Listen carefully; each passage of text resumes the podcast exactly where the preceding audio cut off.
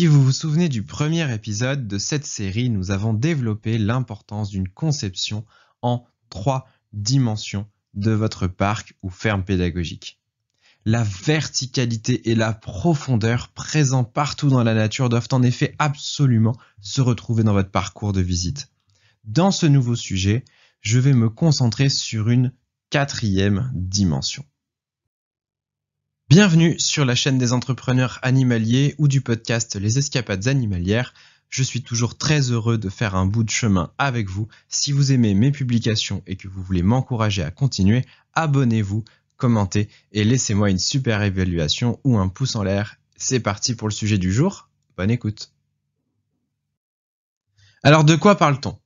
Il s'agit d'utiliser intelligemment le numérique et les nouvelles technologies au sein de son parcours pédagogique. Alors non pas pour remplacer les expériences sensorielles, essentielles, mais pour les augmenter et les compléter.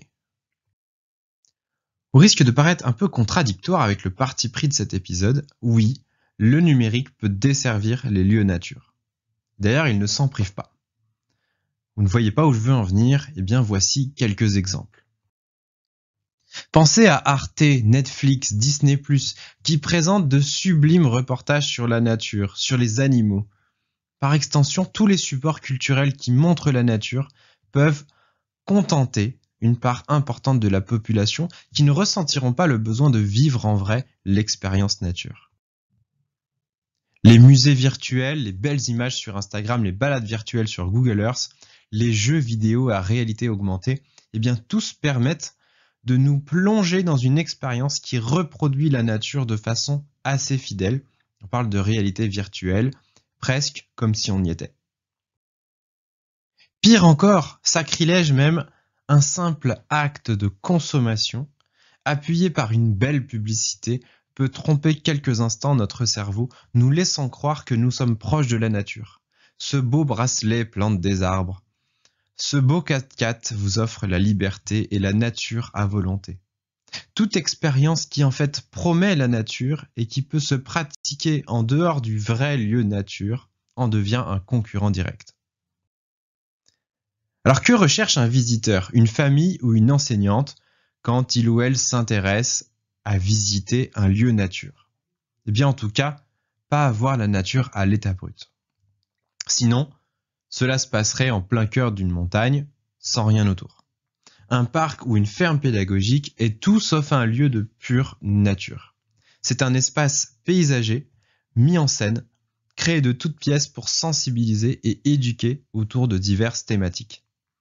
La nature, elle y est présente, mais elle cohabite avec la culture.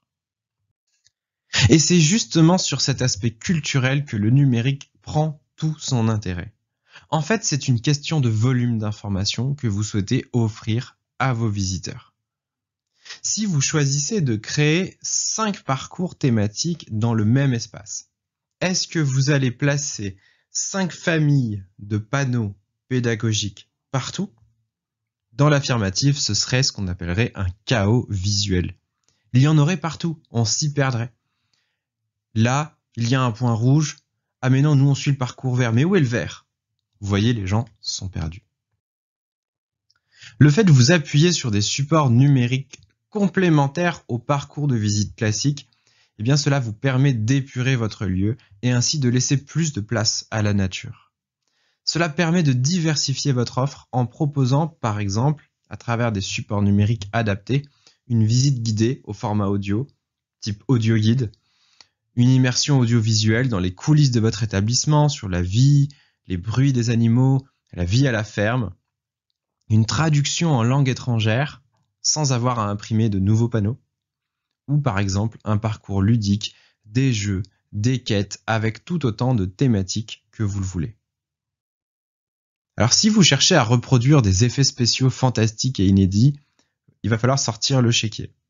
Mais la bonne nouvelle, c'est qu'en numérique aussi, on peut bricoler des petites solutions simples et très efficaces. D'abord, vous n'êtes pas obligé d'investir lourdement dans des tablettes ou des audio guides. Il vous suffit que la connexion 3 ou 4G ou 5G soit bonne sur le site et sur l'ensemble du site pour que vous puissiez compter sur le smartphone de vos visiteurs. La solution la plus simple, c'est le renvoi à chaque étape vers une vidéo que vous postez sur YouTube. Avec un système de QR code à scanner, il devient très simple d'inviter un visiteur à visionner une vidéo. Et parfois, il ne sera même pas utile de créer vos propres contenus, d'autres personnes s'en seront chargées à votre place. Ensuite, moyennant quelques compétences techniques, il vous est possible de créer des parcours plus complets. Des parcours dont vous êtes le héros, des mini-jeux, des quêtes, des chasses au trésor, des activités collaboratives, en équipe, des escape games, etc. Et tout ça via des applications en ligne créées pour l'occasion ou détournées de leur usage d'origine. Alors c'est un petit investissement en temps ou en argent si vous déléguez dès le départ, mais une fois que vous aurez compris le principe, eh bien votre imagination sera votre seule limite. Chez les entrepreneurs animaliers, nous avons passé beaucoup de temps à développer ce genre de projet avec des fermes pédagogiques et pour des fermes pédagogiques. Et aujourd'hui, celles-ci proposent des jeux de pistes, des parcours augmentés, par des vidéos par exemple, ou encore des escape games à la ferme. Eh bien, j'ai décidé de vous en faire bénéficier à travers une formation qui s'appelle Pourquoi et comment créer votre jeu de piste numérique. C'est une initiation qui va vous être vraiment utile si vous souhaitez développer votre projet et que vous êtes en quête d'idées. Je vais vous donner tous les secrets de l'intérêt de mettre en place des parcours assistés par le numérique et vous saurez quel piège éviter pour ne pas tomber du mauvais côté de la force.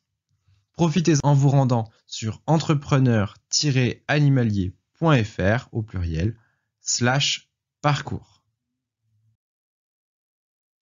Vous êtes de plus en plus nombreux à nous lire et à nous écouter, alors je voulais vous en remercier très chaleureusement.